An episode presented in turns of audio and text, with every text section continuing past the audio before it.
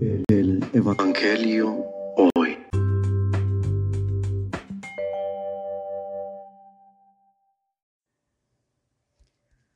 Del Santo Evangelio según San Marcos.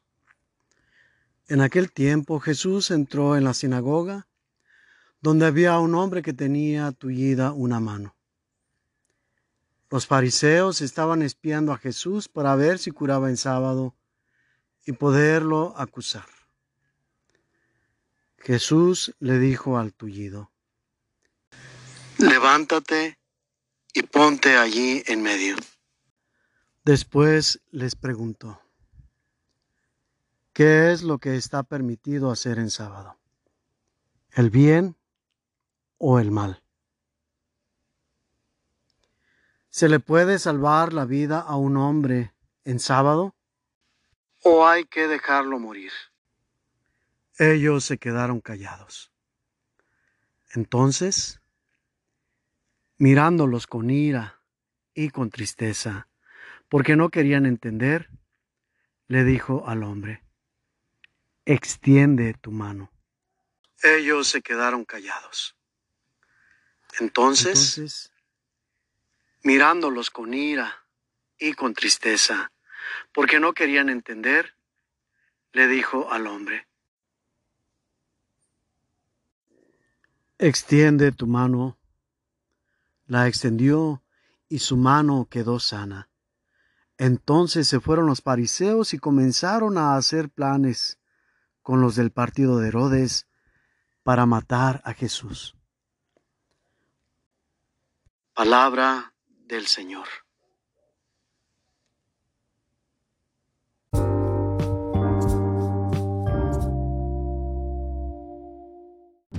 La situación hoy. Dentro del instinto de supervivencia que se deriva del espíritu de trascendencia, está aquel de mantenerse, es decir, de prodigarse para sí mismo el sustento necesario para permanecer. Sin embargo, para ese sustento es necesario salir de casa, salir a cazar aquello que nos va a alimentar. Hasta este punto no hay problema alguno. Digamos, es parte del proceso natural alimenticio. Sin embargo, cuando la casa se convierte en algo por placer o en algo para demostrar poder, es distorsionado este sentido que es parte de la persona, parte de la creación, parte de la persona humana, pues se convierte en un anhelo, en una ambición por el poder. Y eso nos va a llevar a descartar a los demás, si no es que a destruirlos. Y esto es aplicar la ley del más fuerte en un sentido de abuso, en un sentido que es movido más bien por el interés propio. Es decir, hasta este punto ya estamos empezando a ser manipulados por el ego. Y este daño es grave, pues estando en esta situación vamos a ver cómo amenaza todo aquello que se acerca a nosotros.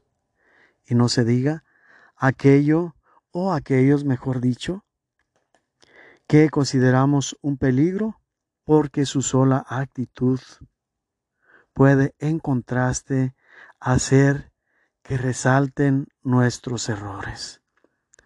O simplemente aprendemos una manera de vivir y queremos que la manera en que nosotros lo llevamos a cabo sea la primordial, sea la verdadera, la correcta.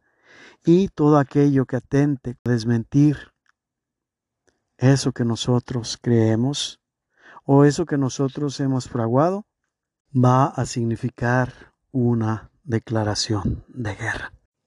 Es ante lo que está Jesús precisamente en este pasaje del Evangelio. Reflexión.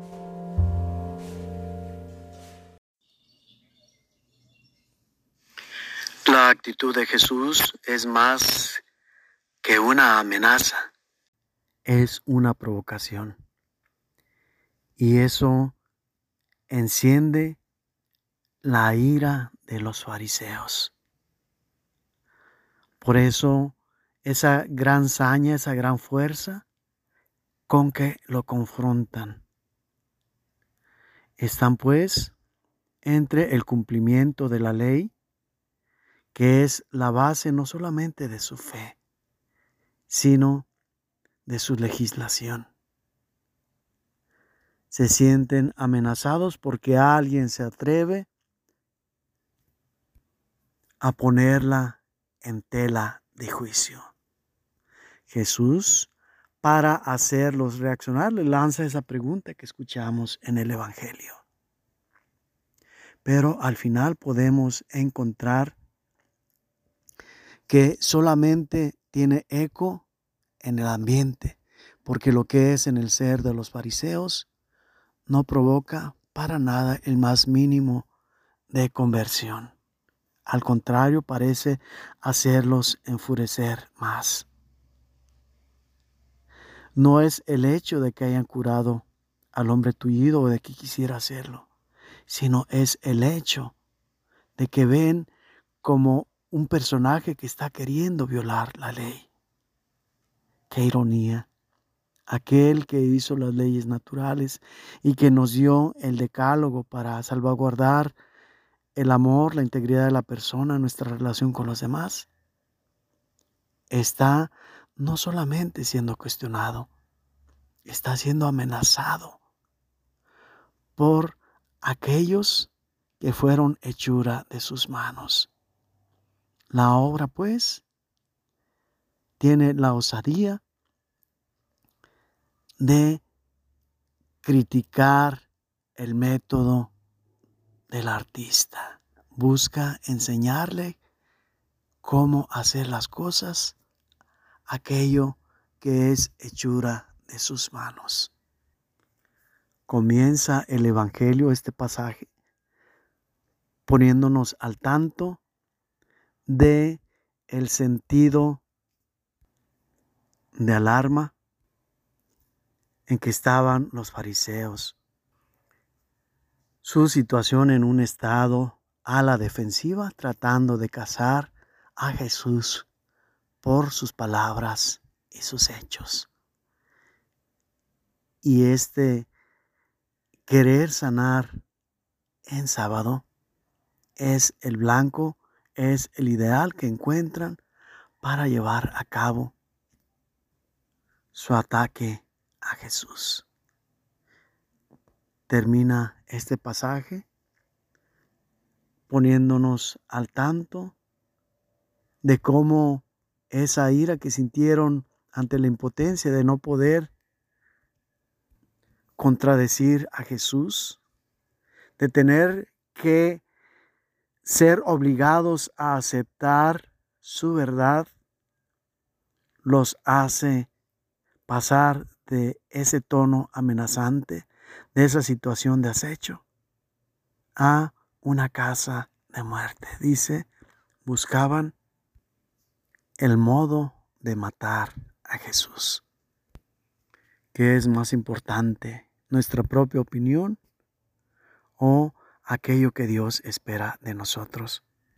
¿Qué es más importante? ¿Disfrazar nuestra postura de verdad o unirnos a la verdad absoluta que es Dios?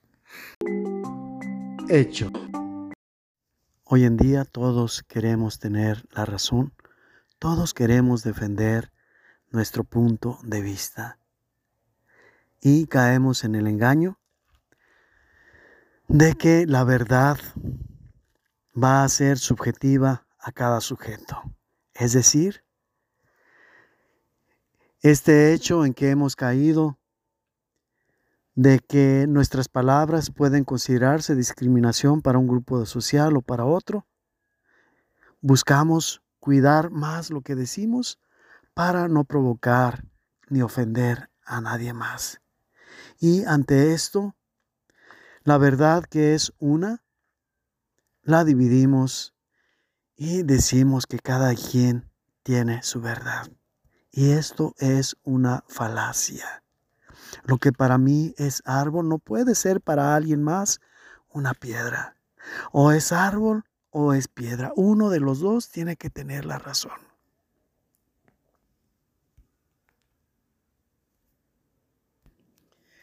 Y en este movimiento natural por concretar, entre comillas, todas estas verdades en una sola, porque todas las cosas caen por su propio peso y naturalmente la verdad siempre quiere permanecer como una unidad.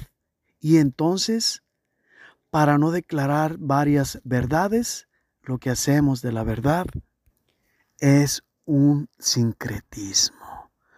Unimos varias verdades y las queremos empalmar una con otra para tener una sola verdad. Y eso también es una falacia. Para verdaderamente poder dar sentido a nuestra existencia, a nuestra relación con los demás, hemos de tener en cuenta dos cosas. El primer, la primera estar abiertos al conocimiento para identificar y poder conocer realmente la verdad auténtica. Y en segundo lugar, si con esto descubrimos que mis creencias, mis estructuras, mis métodos no me llevan hacia esa verdad, independientemente del esfuerzo, del tiempo que haya invertido, Debo tener la valentía, pero también la sabiduría de renunciar a aquello que consideraba mi verdad y desecharlo como un cacharro, como basura, para verdaderamente acoger aquello que es realmente valioso. La verdad que he considerado y he descubierto que es la absoluta. Y esto nos va a llevar a la verdad auténtica y única que es Dios. Y de este modo nuestra vida podrá ser guiada por el verdadero camino y el verdadero sentido que tiene desde la intención de Dios al crearnos como sociedad. Y eso lo podemos entender en el lenguaje del amor, así como el Padre y el Hijo son unidos y comunicados por el amor que es el Espíritu Santo, hemos de ser también nosotros comunicados entre iguales, pero también comunicados a la vez con Dios. Esta es la verdadera unidad. Esta es la verdad auténtica y absoluta.